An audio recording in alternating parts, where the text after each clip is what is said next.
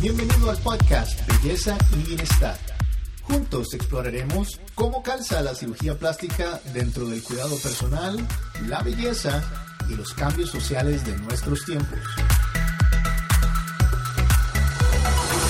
Presentado por la doctora Madeleine Centeno, cirujana plástica de Universal Plastic Surgery en Costa Rica y miembro de la Sociedad Americana de Cirujanos Plásticos. Bienvenidos a este episodio número uno de el podcast eh, con la doctora Madeleine Centeno, cirujana plástica, miembro de la Sociedad Americana de Cirujanos Plásticos. Eh, nuestro podcast se llama Belleza y Bienestar. ¿Cómo calza la cirugía plástica dentro del cuidado personal, la belleza y los cambios sociales de nuestros tiempos? Eh, y la doctora Madeline Centeno es mi hermana. Yo soy Alex Centeno y eh, hoy vamos a estar hablando sobre un tema súper interesante. Eh, vamos primero a dar una introducción de la doctora Madeleine Centeno, pero además vamos a estar hablando sobre el rol de la cirugía plástica en el cuidado personal. Así que si usted es una persona interesada en saber este, sobre cómo calza el cuidado personal en los cambios sociales de nuestros tiempos, está en el lugar correcto. Eh, buenos días. Buenos días. ¿Qué tal? ¿Cómo están? Un saludo muy afectuoso a todas esas personas interesadas en, en información importante y fidedigna, porque ahora en estos tiempos hay información en cualquier parte, pero lo importante es saber qué tipo de información estamos escuchando o viendo y saber de qué fuente la estamos escuchando o recibiendo. Em, mi nombre es Madeleine Centeno, yo soy especialista en cirugía plástica, reconstructiva y estética, graduada de la Universidad de Costa Rica. En Costa Rica, la especialidad de cirugía plástica, o sea, para llegar a ser cirujano plástico, uno necesita cumplir ciertos pasos. Entonces, el primer paso es graduarse como médico general y eso eh, se traduce en una graduación donde dice que uno es médico cirujano. En Costa Rica nosotros nos graduamos como médicos cirujanos, pero eso no significa que sabemos operar. Cuando uno se gradúa inicialmente es un médico general. Eso quiere decir que ha visto una que otra cirugía, pero que jamás podría ser una cirugía por uno mismo. Mm. Entonces. O sea, un médico cirujano graduado no es capaz de realizar una cirugía. Correcto. Un médico general recién graduado no tiene el conocimiento necesario para, no solo para realizar una cirugía, no tiene el conocimiento adecuado para dormir a un paciente, no tiene el conocimiento adecuado para eh, brindar eh, servicios de reanimación en, en, una emergencia quirúrgica, tal vez, no tiene tal vez el conocimiento apropiado para hacer varias cosas al mismo tiempo, como son operar y hacer una sedación, por ejemplo. Entonces, son una serie de cosas muy complejas que tal vez sería mejor no hacer uno recién graduado o siendo médico general, porque necesita un entrenamiento especial. Pero, pero sí es, pero el título dice cirujano o el título dice doctor. El dice médico cirujano. Santo Dios. Bueno, es, es. la primera cosa que no sabía yo, ¿verdad? Entonces. Es grave, muy grave. Bueno, entonces se gradúan como médicos cirujanos, pero todavía tienen que tener entonces entrenamiento durante cierto tiempo para volverse, digamos que, eh, cirujanos en sí. Claro. Después de ser médico general, que son seis años, necesitamos hacer una especialidad, una primera especialidad que es en cirugía general. Y esa especialidad tarda cuatro años, en los cuales uno está rotando en diferentes hospitales, además leyendo, haciendo exámenes, presentando eh, trabajos, tesis, una serie de, eh, malla curricular que uno debe cumplir para poder terminar esa especialidad y graduarse como especialista en cirugía general. Los cirujanos generales son usualmente los que operan em, vesículas, apéndices, intestino, pueden quitar cáncer de mama, pueden hacer cirugía de em, diferentes tumores en el cuerpo, tiroides, eh, casi todo lo que está dentro de nuestro, de nuestro abdomen, eh, todo ese tipo de cirugía se puede hacer. Y también Pero, eh, en este entrenamiento, cáncer. En este entrenamiento ya ahora sí, ya el médico ya está ahora operando. O sea, ya, ya. tenemos una formación especial en cirugía. Ya. Ya uno sabe cómo se opera un apéndice, ya uno sabe cómo se opera una vesícula, cómo se abre un abdomen, cómo se vuelve a cerrar, cuáles son las necesidades posoperatorias de ese paciente que se le hizo una, por ejemplo, una apendicitis aguda, tú presentas una apendicitis, se le hizo una apendicectomía ya tenemos el conocimiento de cómo se opera el paciente y además qué cuidados va a necesitar en el posoperatorio inmediato y tardío para poder darle una adecuada recuperación a ese paciente. Perfecto. Entonces, un cirujano a, este nivel, graduado de esos cuatro años adicionales, ¿cómo, ¿cómo se le conoce a ese cirujano? Se le conoce como especialista en cirugía general. Perfecto. Y, y, luego, después de eso, entonces viene ya el entrenamiento específico de cirugía plástica. Así es. Una vez que uno concluye cuatro años de cirugía general y se gradúa como cirujano general, puede volver a presentar exámenes para iniciar un entrenamiento en cirugía plástica, reconstructiva y estética. Y esa, ese entrenamiento tiene una duración de tres años. Y en esos tres años ya nosotros estamos, pasamos, ya no estamos rotando con cirujanos generales, sino que pasamos a rotar con especialistas en cirugía plástica en los diferentes hospitales en este país, en la Caja Costarricense del Seguro Social. Y en esos diferentes hospitales uno tiene la opción de ver cómo hacen diferentes técnicas quirúrgicas para todos los procedimientos que se realizan en la especialidad de cirugía plástica, como son una abdominoplastía, eh, liposucciones, cirugía de reconstrucción mamaria en casos de cáncer, reducciones mamarias, aumento mamario, liposucciones de espalda, liposucciones de brazos, plastías de brazos, plastías de muslos, eh, injertos grasos, que ahora se utiliza muchísimo. Entonces, e, también etcétera, hacer todo ese tipo de conjunto de cirugía estética y, y, cirugía propiamente, tanto reconstructiva como cosmética, o lo que se considera estético 100%, como por ejemplo poner unas prótesis mamarias, pero todo eso se aprende en el transcurso de esos tres años en donde uno obtiene la especialidad en cirugía plástica, reconstructiva y estética. Pero eh, entonces hay una separación ahí entre, entre la cirugía reconstructiva y la cosmética en sí. Eh, ¿Qué entrenamiento conlleva, digamos, la reconstructiva y cuál es la diferencia entre la reconstructiva y la cosmética? Eh, generalmente los procedimientos cosméticos son procedimientos en los cuales uno intenta mejorar la belleza o, devolver aspectos de belleza a la persona. Por ejemplo, una persona que tuvo un hijo y le dio lactancia, entonces las mamás eh, sufrieron un aumento de volumen durante la lactancia y luego cuando se seca la leche caen un poco y quedan como vacías en la parte superior. Entonces, eso se considera una reconstrucción en el sentido que uno está devolviendo la normalidad a una estructura del cuerpo que ya perdió su belleza natural. Eh, por ejemplo, eso se puede considerar un procedimiento reconstructivo. Claro, hay una línea muy sutil entre lo reconstructivo y lo estético, especialmente cuando tiene que ver con mama o con abdomen. Y eso también depende de los hospitales de la caja, porque es muy interesante. Yo trabajaba, por ejemplo, en el Hospital San Juan de Dios y en el Hospital San Juan de Dios había eh, mucha reconstrucción de la pared abdominal. Entonces hacíamos muchas abdominoplastías de pacientes que habían tenido hijos y se les había distendido mucho el abdomen durante el embarazo y posteriormente, o si habían tenido, por ejemplo, varias cirugías de apendicectomía, de, eliminación de vesícula, que se llama colecistectomía. Entonces, si la persona tenía muchas cicatrices y además tenía un abdomen muy prominente y que se veía estéticamente muy mal, entonces uno le daba una reconstrucción a ese abdomen que se llama una abdominoplastía y se consideraba todavía un proceso reconstructivo que se puede hacer en la caja costarricense del Seguro Social. Claro, esos estándares también han ido variando un poco, especialmente por todo lo del COVID, ¿verdad? La pandemia ha venido a detener todos los procedimientos que son electivos. Electivo se considera todo lo que no es emergencia. Y, con respecto, y, entonces ya tenemos la separación entre... entonces, la diferencia entre el procedimiento estético y reconstructivo es que generalmente el proceso reconstructivo lo que hace es devolver una estructura a la normalidad, como por ejemplo una paciente que perdió su mama por un cáncer, nosotros reconstruimos la mama y que quede lo más parecido posible a la otra mama. Algo meramente estético, por ejemplo, es la colocación de prótesis mamarias, que es una cuestión meramente estética que no pone en riesgo la vida de la persona y que no le afecta vivir o no vivir con unas mamas pequeñas o, grandes, ¿me explico? Claro, claro. Entonces casi que es una separación entre función y forma, digamos. Exacto, exacto más o menos. Eh, yo he escuchado sobre la microcirugía eh, y entonces la micro eh, es considerada cosmética, es considerada reconstructiva o, otra, digamos, categorización dentro de esto o qué?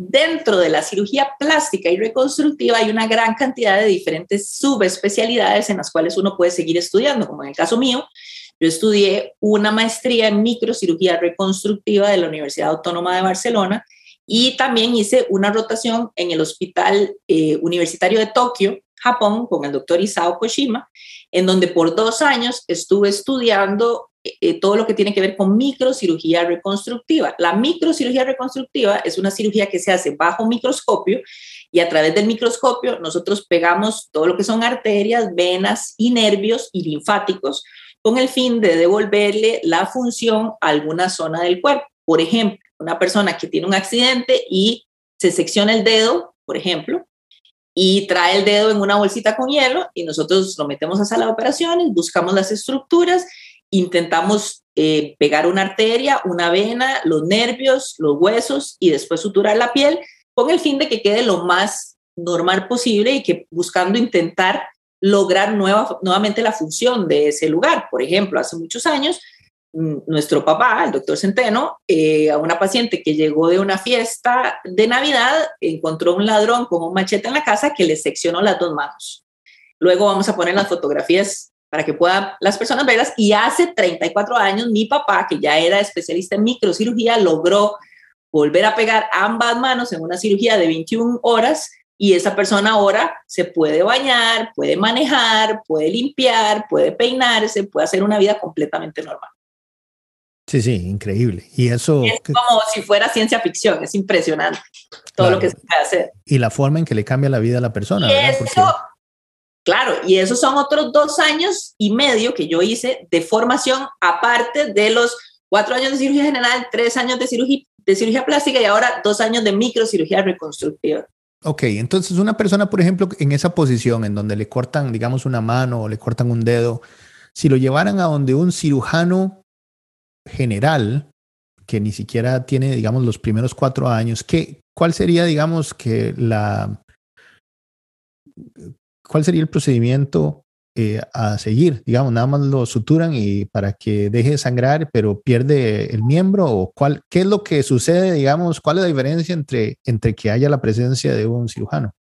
De un microcirujano, sí, la diferencia es eh, que un, un microcirujano puede devolver la funcionalidad a la mano o al dedo que se perdió y que un médico general posiblemente lo único que pueda hacer es hacer un pequeño muñón o suturar o solicitarle al ortopedista que haga una sutura del miembro o de la zona que se perdió para, para poder cerrar el sangrado y detener el sangrado. Pero realmente en esos casos, el problema es que en Costa Rica no hay muchísimas personas formadas en microcirugía reconstructiva. Somos aproximadamente unas 6 a 8 personas que hacemos microcirugía reconstructiva. Entonces no es tan fácil que todos los accidentes sean valorados por un microcirujano porque además la caja no tiene no, todos los microcirujanos reconstructivos están en la caja, pero pues existe esa posibilidad de que si lo logran contactar a uno, pues que uno pueda hacer la reconstrucción. Bueno, perfecto. Y eso nos da pie al tema que nos compete hoy, que es el rol de la cirugía plástica en el cuidado personal. está la parte, está la parte del el cuidado personal del que estamos hablando, que es de, desafortunadamente los accidentes o las, las situaciones fortuitas cosas que le suceden a uno, digamos, este, un operario con una sierra o algo, o sea, que de repente algo sucede, entonces necesita del cuidado de la cirugía plástica y reconstructiva, en el caso de la microcirugía, como estábamos conversando. Eso es el cuidado personal, digamos, a un nivel, digamos que al más alto nivel, ¿verdad? Cuidarse uno Perdón, por ejemplo, en ese caso algo muy interesante y muy importante es que los cirujanos plásticos reconstructivos también vemos todo lo que es trauma facial. Entonces, una persona que tiene un accidente de tránsito, que se fractura alguna parte de su cara o la mandíbula o, bueno, ahora que está tan de moda la gente que, pelea lucha libre y todas estas cosas, eh, todo ese tipo de traumas, suturas, todo eso es parte de la emergencia de la cirugía reconstructiva en el caso de nuestra especialidad, que son las fracturas faciales y las heridas a nivel facial. Perfecto. Eh, conversemos un poco sobre el rol de la cirugía plástica, pero en el cuidado personal más, más tradicional, digamos, que es este, eh, tal vez em, empezar por la parte de las cremas. La parte eh, más cosmética, eso se llama. sí, la parte cosmética, exacto. uno puede ir al supermercado hoy y encontrarse una galería de cremas que prometen, qué sé yo, el juventud la juventud. En el divino tesoro en crema. Exacto, o sea que, que bueno, y, y bueno, hay, hay, cremas que han estado en, en, por, ejemplo, en Costa Rica hay cremas que han estado en el mercado por muchos, muchos años que prometen muchísimo. Por ejemplo, la crema de rosas, que promete muchísimas este, beneficios. Nadie sabe lo que tiene, pero es excelente para todo. sí, sí, exacto, para cortadas y para... Pero hablemos sobre el rol de las cremas. ¿Funcionan para algo? ¿No funcionan para nada? ¿Es una pérdida del dinero, del tiempo o eh, funcionan, digamos que en el largo plazo mejoran, digamos, la elasticidad de la piel o, no, tienen, no, tienen mayor rol? No, claro, tienen muchísimo rol porque primero es el primer paso en la búsqueda de la, del mantener la, la elasticidad, la flexibilidad del tejido y algo muy importante que hacen es hidratar los tejidos y humectar los tejidos. Entonces es muy importante este tipo de paso inicial, que no son, solo cremas, sino que también tenemos aceites, geles, eh, una gran cantidad de productos como han salido ahora, como son los tónicos faciales, el ácido hialurónico, una serie de productos que se considera que sí ayudan en la etapa inicial, que es principalmente evitar el daño, porque mucho del daño que nosotros sufrimos a nivel facial y a nivel de piel en general se debe a la radiación ultravioleta. Entonces, siempre que nosotros podamos evitar la radiación ultravioleta con protectores solares, eso definitivamente sí ayuda y sí evita la formación de cáncer de piel. Entonces, definitivamente eso sí funciona y funciona usarlo desde edades tempranas, como por ejemplo desde los 16, 17 años. Por ejemplo, los niños cuando juegan afuera, cuando tienen deportes eh, exteriores como la natación o como por ejemplo correr, eh, todo ese tipo de deportes que son con exposición solar, todo eso se ve beneficiado. Por ejemplo, el ciclismo, la gente que pasa muchas horas en la bicicleta debe utilizar este tipo de protector solar porque definitivamente está incluso demostrado en diferentes estudios que la protección solar 100% disminuye la formación de cáncer de piel. Entonces, si empezamos con este tipo de cremas en el nivel cosmético, entonces definitivamente sí sirven para evitar la formación de cáncer. Por otra parte, nos ayudan a hidratar la piel, hacen al hidratar la piel, se ven menos las arrugas, porque muchas veces la resequedad en los tejidos hace que se acentúen un poco más las arrugas. Y por supuesto hay una serie de productos que sirven para disminuir la inflamación de los melanocitos y para disminuir la producción de melanina, que finalmente es lo que nos da las manchas en nuestra piel. Entonces también existen una serie de productos que ayudan a que disminuyan un poco las manchas de la piel. En algunas personas, por supuesto, dependiendo del tipo de piel, les va a servir tanto para muchísimo, muchísimo como para eliminar manchas en la piel. Este no es el 100% de los pacientes que, que sucede eso, de que usted con una crema logre quitar manchas de la piel, pero sí es un porcentaje importante en donde se logran reducir la coloración de las, de las manchas o de las pecas y podemos lograr bastante mejoría con este primer paso cosmético, que sería todo este tipo de medicamentos tópicos o incluso cosas cosméticas que a veces no son medicamentos, pero que sí pueden ayudar a hidratar. Eh, a mí, eh, en lo personal, me gusta mucho el, el uso de la vaselina. Eh, o sea, primero que todo, me parece que, el, que en relación con el agua, o sea, con la exposición del agua, o sea, no hidrata de la misma forma que, que las cremas naturales de el Lubriderm, etcétera, ¿verdad? Eh, pero hay, algo, y, yo sé que Universal Plastic Surgery tiene su propia marca de, de cremas, eh, de humectantes, etcétera, pero fuera de... Fuera, comercial en eso porque hemos estado trabajando en sacar las, las marcas registradas y de, y de sacar los permisos del Ministerio de Salud. Y muy probablemente en el transcurso de los próximos 15 días vamos a estar viendo ya la, la, la línea completa de todos nuestros productos. Bueno, excelente. Entonces, aparte, aparte de esas cremas que obviamente son ya a nivel eh, de cirugía plástica, eh, o sea, un nivel un poco más, más premium, ¿verdad? Pero específico, ajá. Ajá, digamos que eh, tal vez no yendo al nivel de la vaselina como el que mencionaba yo, pero ¿hay alguna crema que usted recomendaría? la vaselina. La vaselina es excelente para muchísimas cosas y nosotros lo usamos mucho después de cirugía. Entonces, ¿hay alguna crema fuera de la vaselina que usted recomendaría, que usted dice, sí, esto es buenísimo utilizar, o, o realmente mejor no recomendar en específico, o hay alguna en especial? que mejor que la vaselina, nosotros usamos mucho una vaselina que tiene vitaminas A y D, que se utiliza típicamente para el rash de los niños con pañales. Y ese tipo de crema la utilizamos mucho porque mejora mucho la cicatrización, ayuda a evitar la pérdida de agua de los tejidos. Entonces es emoliente también. Después de una cirugía, los tejidos usualmente presentan mucha resequedad por toda la inflamación que se produce y hay siempre cierta descamación de las capas más externas de la piel. Entonces, este tipo de cremas como la vaselina o como la vaselina con, con vitaminas A y nos ayuda muchísimo para mantener la humedad de la piel y que no se evapore y no se pierda. Perfecto, perfecto. Entonces, eh, sí, yo, yo con, por ejemplo, la, la, vaselina, hay una también que tiene, creo que eh, mantequilla de de cocoa, creo que le llaman. Y, bueno, eh, hay diferentes tipos de vaselinas, unas eh, eh, más específicas hacia el cuidado de los niños en los pañales, la tradicional, la, el cuidado personal de la, de la, vaselina normal, y tenemos por supuesto que las de mantequilla de, de cocoa y otras. Sí, lo que comentaba básicamente es que yo utilizo... hay algunas, hay algunas cremas como, de cocoa, hay otra de mantequilla de, diferentes, eh, diferentes cremas hidratantes y diferentes eh, formulaciones que lo que hacen es evitar que se evapore el agua de la piel. Entonces eso ayuda a mantenerla hidratada también. Perfecto. Eh, si subimos el nivel un poquitito más de las cremas, llegamos, digamos que al nivel de Botox. o sea, un cuidado de piel siguiente nivel se llama el nivel de técnicas que son microinvasivas o mínimamente invasivas y que producen cierta cantidad de resultados en el cuidado personal y en la mejoría de la calidad de la piel y en la mejoría estética de la piel.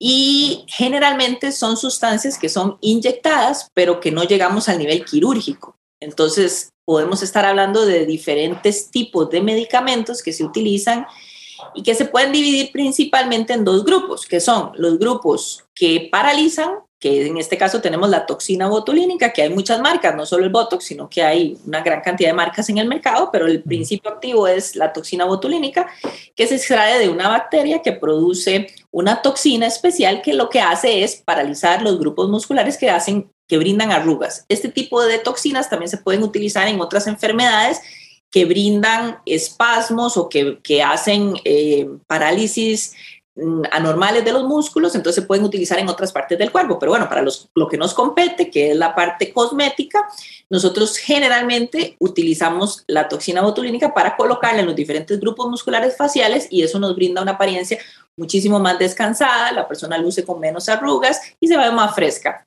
Eso es desde el punto de vista de bloqueo de los grupos musculares o parálisis. Y tenemos el otro grupo, que el otro grupo no tiene nada que ver con la parálisis de los grupos musculares, sino que se, ya son eh, rellenos, que son diferentes tipos de formulaciones que al colocarla en alguna parte de la zona facial, podemos lograr un relleno de, ese, de las diferentes zonas deprimidas, como por ejemplo los párpados inferiores, los surcos nasogenianos, o por ejemplo si la persona quiere hacer que los labios se vean un poquito mejor, más, más rellenos, más sexys. Entonces podemos utilizar rellenos y los rellenos hay diferentes tipos también. Existen los reabsorbibles, los parcialmente reabsorbibles y los no reabsorbibles.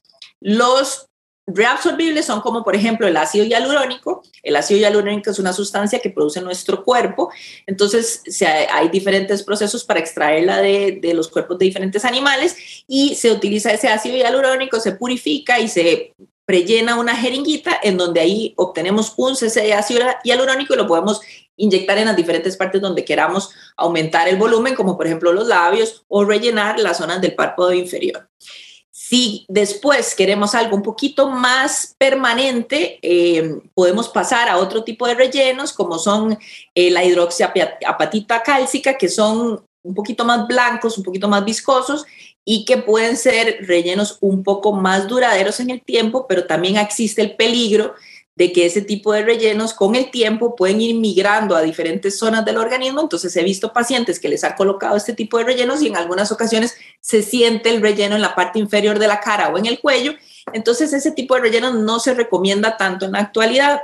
Y algo ya el siguiente nivel, que es un un poco mejor en el sentido de que se acepta más por parte del organismo es tomar grasa de la persona por medio de liposucción.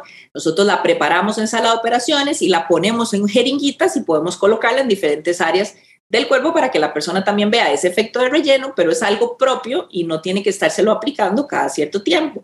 La desventaja de lo que nosotros inyectamos cuando es grasa es que el cuerpo va a reabsorber más o menos un 40 o un 50% de lo que nosotros inyectamos.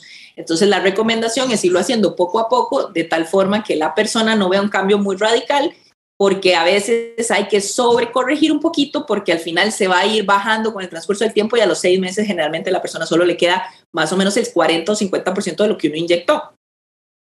Claro, que todavía es mucho mejor que como empezó, ¿no? Claro, mucho mejor. Perfecto.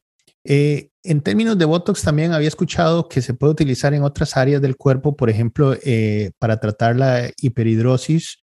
Eh, hay, digamos que, utilización de estas paralizaciones, de la parálisis de estos, digamos que, actividades o procesos del cuerpo, ¿verdad? Claro. para tal vez una forma más, no de forma, sino de fondo, ¿verdad? De, la utilización o de, cómo se mueve uno en el mundo, ¿verdad? Como por ejemplo la extra sudoración o cosas así, o, no se utiliza la hiperhidrosis es una enfermedad muy importante porque eh, afecta muchísimo personas que son de, alto nivel y que generalmente no les sirve que se les vea en la zona de la axila con un montón de sudor o que se les vean las manos muy mojadas cuando están manejando papeles importantes. Entonces, es bastante incómodo desde el punto de vista social y además llama mucho la atención. Entonces, la gente generalmente le dice a la persona, ¿qué, qué tenés ahí en las manos? Que las tienes como mojadas. Entonces se vuelve una conversación muy incómoda para las personas tener que explicar qué es lo que está pasando. Lo que sucede es que nosotros tenemos glándulas sudoríparas en todas partes de nuestro cuerpo. En algunas ocasiones, las glándulas sudoríparas, cuando se ven, o sea, cuando nosotros tenemos la sensación de que necesitamos sudar, porque ya sé que estamos haciendo ejercicio o porque está haciendo calor, lo que sucede es que hay un pequeño músculo en cada una de esas glándulas sudoríparas que al, al ejercer su función saca el sudor. Y lo que sucede con estas personas es que se produce un círculo vicioso en donde yo digo, estoy un poco nervioso, siento que ya estoy sudando y entonces se produce un, mayor, una mayor sudoración y con eso me pongo peor y me pongo más asustado y más nervioso y entonces es peor y va y entonces ese músculo se va hipertrofiando, hipertrofiando de tal forma que con solo estar despierto la persona empieza a sudar y no necesita ni siquiera estar nervioso. Y uno a veces incluso ve la piel y uno puede ver las gotas donde baja. Es algo increíble. Entonces, en esos casos, lo que nosotros podemos hacer es utilizar em, toxina botulínica para producir una parálisis de ese tipo de músculos. El problema es que es muy temporal. la dosis de toxina botulínica usualmente tiene una duración de más o menos unos 4 a 5 meses. Y hay que usar mucha cantidad. Y también depende de la zona que esté afectada. Por ejemplo, si lo que está afectado es las axilas, Existen otras opciones quirúrgicas. Nosotros, por ejemplo, podemos quitar la piel de la zona axilar y la persona queda sin una sola glándula sudorípara en las axilas y deja de sudar para siempre. O si la zona que se está afectando son, por ejemplo, las palmas de las manos, ahí difícilmente hay opción quirúrgica, sino lo que hay que hacer es aplicar la toxina botulínica.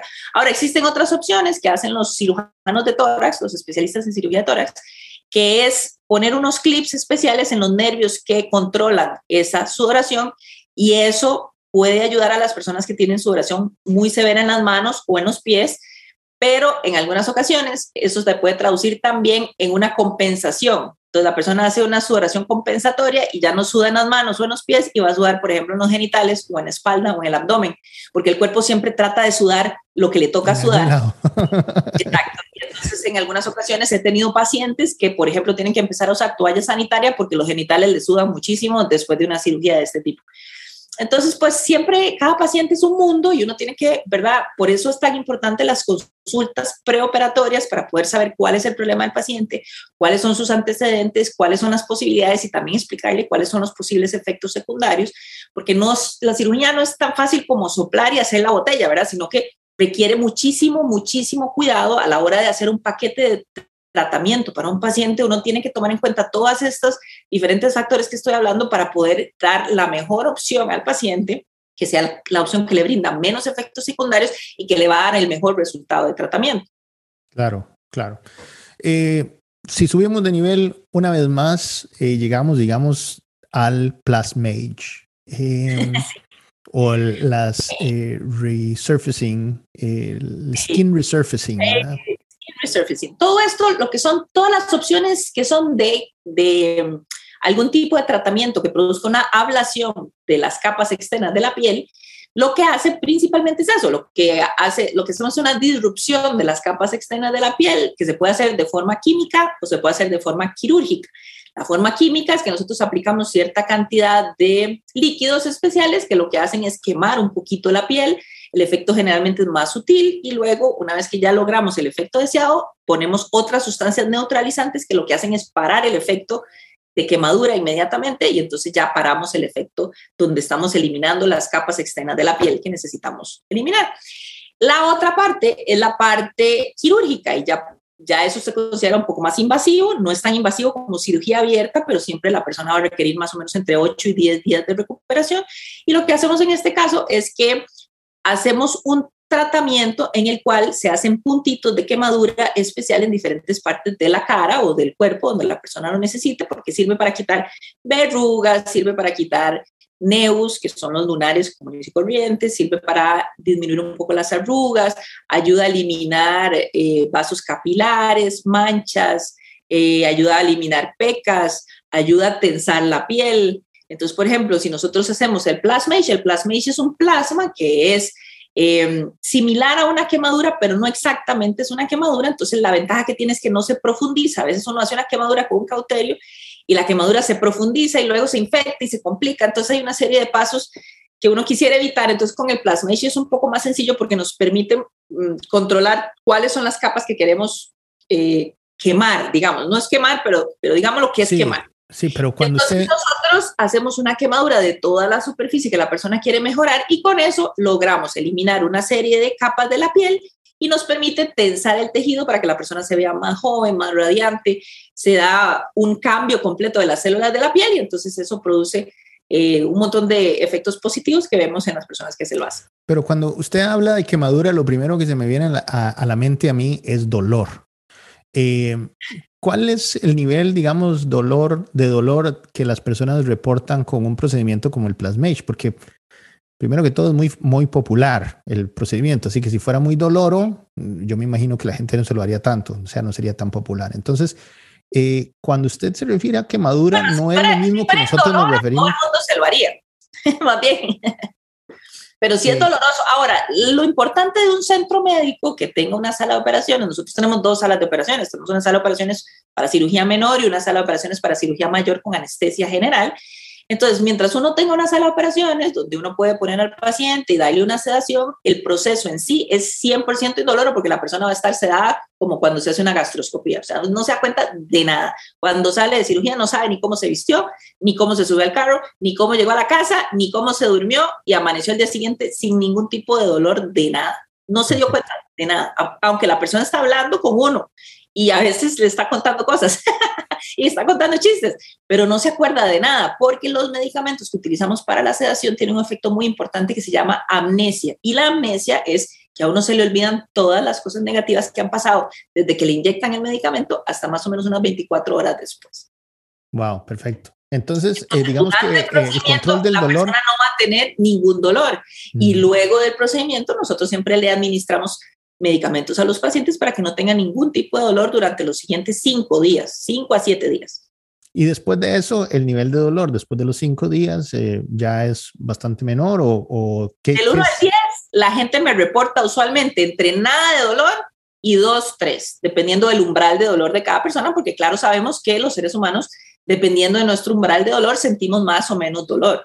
Claro. Pero entonces hay gente que no siente nada de dolor a los 5, 6, 7 días. Así es. Hay gente que registra un 1, un 2, eh, dependiendo de, eh, digamos que las personas. Yo, por ejemplo, siento muchísimo dolor de cualquier cosa. Yo me golpeo en algo y ya estoy, ¿verdad?, en el piso. Pero hay gente bueno, que... El plasmage es un procedimiento que en algunos lugares, aquí no me gusta hacerlo con anestesia tópica. La anestesia tópica es la que uno pone encima de, de, de la zona. Por ejemplo, yo quiero dormir aquí, entonces pongo anestesia tópica aquí, lo cubro con un plástico o lo dejo por un tiempo, como por unos 20 o 30 minutos, y la persona reporta que duele menos, como por ejemplo los tatuadores. Los tatuadores usan ese tipo de anestesia tópica para poder hacer un tatuaje. No me gusta ese tipo de tratamiento. Me lo hice yo mismo, o sea, me lo hizo un doctor a mí misma cuando estábamos valorando si lo comprábamos o no. Con ese tipo de anestesia me pareció en dolor más o menos de 2, 3, del 1 al 10, como un 2, 3. Y no me gusta ni 2, 3 para dolor. Entonces, por eso yo todos los tratamientos de Plasmage los hago con anestesia local y la persona completamente sedada. Muy bien. Qué dicha. Entonces, eh, no estamos refiriéndonos entonces tal vez al mismo nivel de, palabra quemadura de la que tal vez este, nuestros oyentes tienen eh, acostumbrados, ¿verdad? Sí, eh, no, están acostumbrados.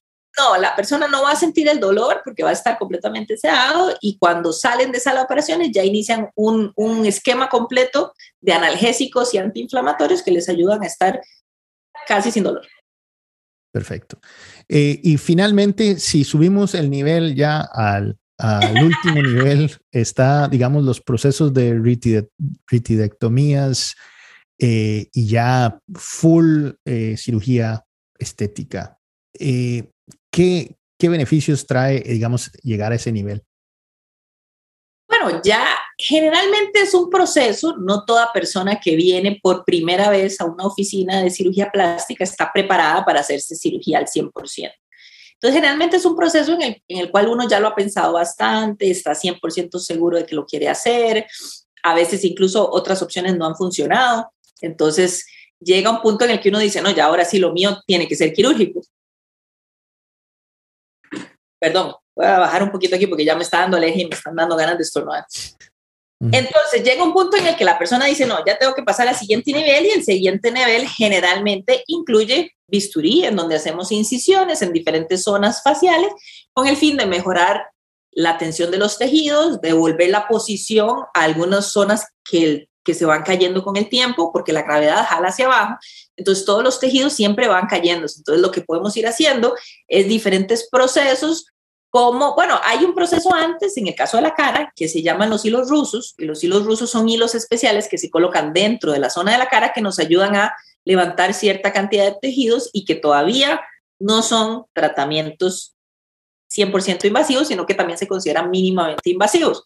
Pero ya una vez que pasamos al siguiente nivel, que es quirúrgico, ahí sí ya necesitamos un plan completo posoperatorio para estar valorando al paciente cada dos, tres días, porque un paciente operado va a tener cierta cantidad de situaciones que suceden asociadas a la cirugía, como por ejemplo que produce líquido, que pueden tener algún sangrado, que pueden necesitar antibióticos, que pueden necesitar drenajes con masaje, entonces, son una serie de procesos que por eso nosotros en todo momento necesitamos estar valorando al paciente cada dos, tres días y estar muy cercanos para poder tomar cualquier eh, complicación que se está empezando a formar, encontrarla tempranamente y poder brindarle una solución antes de que se produzca.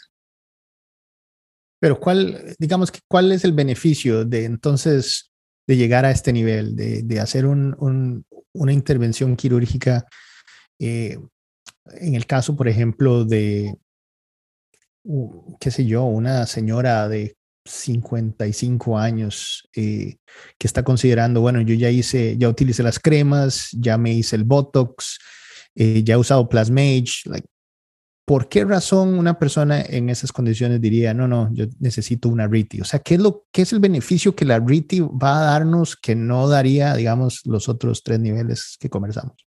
Cuando hay circunstancias como, por ejemplo, subir y bajar de peso. Es una circunstancia muy importante porque frecuentemente hay personas muy jóvenes que han subido de peso y luego bajan una cantidad grande de kilos, como 30 o 40 kilos, y los tejidos se caen. Entonces, definitivamente, una ritidectomía, que es una cirugía facial, se puede hacer en este tipo de pacientes para poder devolver las estructuras a su posición correcta, de tal forma que la persona luzca de la edad que es en ese caso. Y si a la persona es un poco mayor, como por ejemplo 60, 70, 80 años, por ejemplo, tuvimos una paciente que fue paciente del doctor Centeno, de mi papá, que vino muy triste porque eh, tenía muchas arrugas y el tejido estaba muy caído y las, los nietos y las nietas no querían abrazarla ni besarla porque decían que se veía muy mal, o sea que las, los asustaba. Y ella sufría mucho porque sus nietitos no querían darle ni besos, ni abrazos, ni la querían saludar, no querían ir a su casa. Entonces la razón por la que ella vino fue porque ella quería poder demostrarle amor a sus nietos. Le, hicimos una cirugía en donde se le hizo plasmage alrededor de la boca, se le hizo plasmage alrededor de los ojos, eh, se le hizo una ritidectomía, entonces mejoramos todas las estructuras de la cara y la persona ahora luce 30 años más joven. Los nietos la abrazan, la besan y eso le devolvió la alegría de poder sentirse otra vez amada y útil y eh, cambia la vida completamente de una persona. Usualmente la vitrectomía ya se hace con personas mucho mayores, ¿verdad? No, no gente tan joven como 50. Generalmente un plasmage de una persona de 50, 55 puede ser muy útil para retrasar un poquito más ese tiempo de una primera cirugía facial. En mi práctica personal, como, como una cuestión personal, trato de retrasar un poco el tiempo en donde se hace ese tipo de cirugía porque en algunas ocasiones, si se quema ese cartucho muy temprano, ya después, cuando la persona tiene 60 o 70 años, cuesta un poco más que luzca mejor. Entonces, eh, prefiero inicialmente utilizar técnicas un poquito menos invasivas y ya proceder a la cirugía cuando ya la persona ha ido quemando todas esas otras etapas. Y generalmente una cirugía de este tipo puede hacer que una persona de 70 años luzca de 50 fácilmente.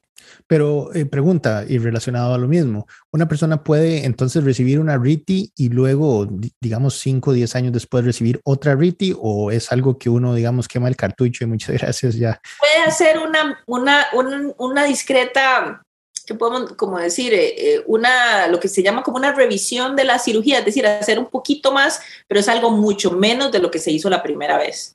Entonces sí, digamos que se van quemando esos cartuchos y ya no se pueden utilizar, mientras que el Plasmage ha tenido pacientes que incluso se lo hacen una vez al año en donde estamos renovando la piel, la persona luce mucho más fresca, mucho más limpia la cara, no, eh, eliminamos todo lo que son verrugas, arrugas, eh, porque recordemos que el daño solar es, es algo muy importante en nuestra vida. Nuestra piel se comporta como una batería que va sumando daño y sumando daño con los años y con los años y con los años.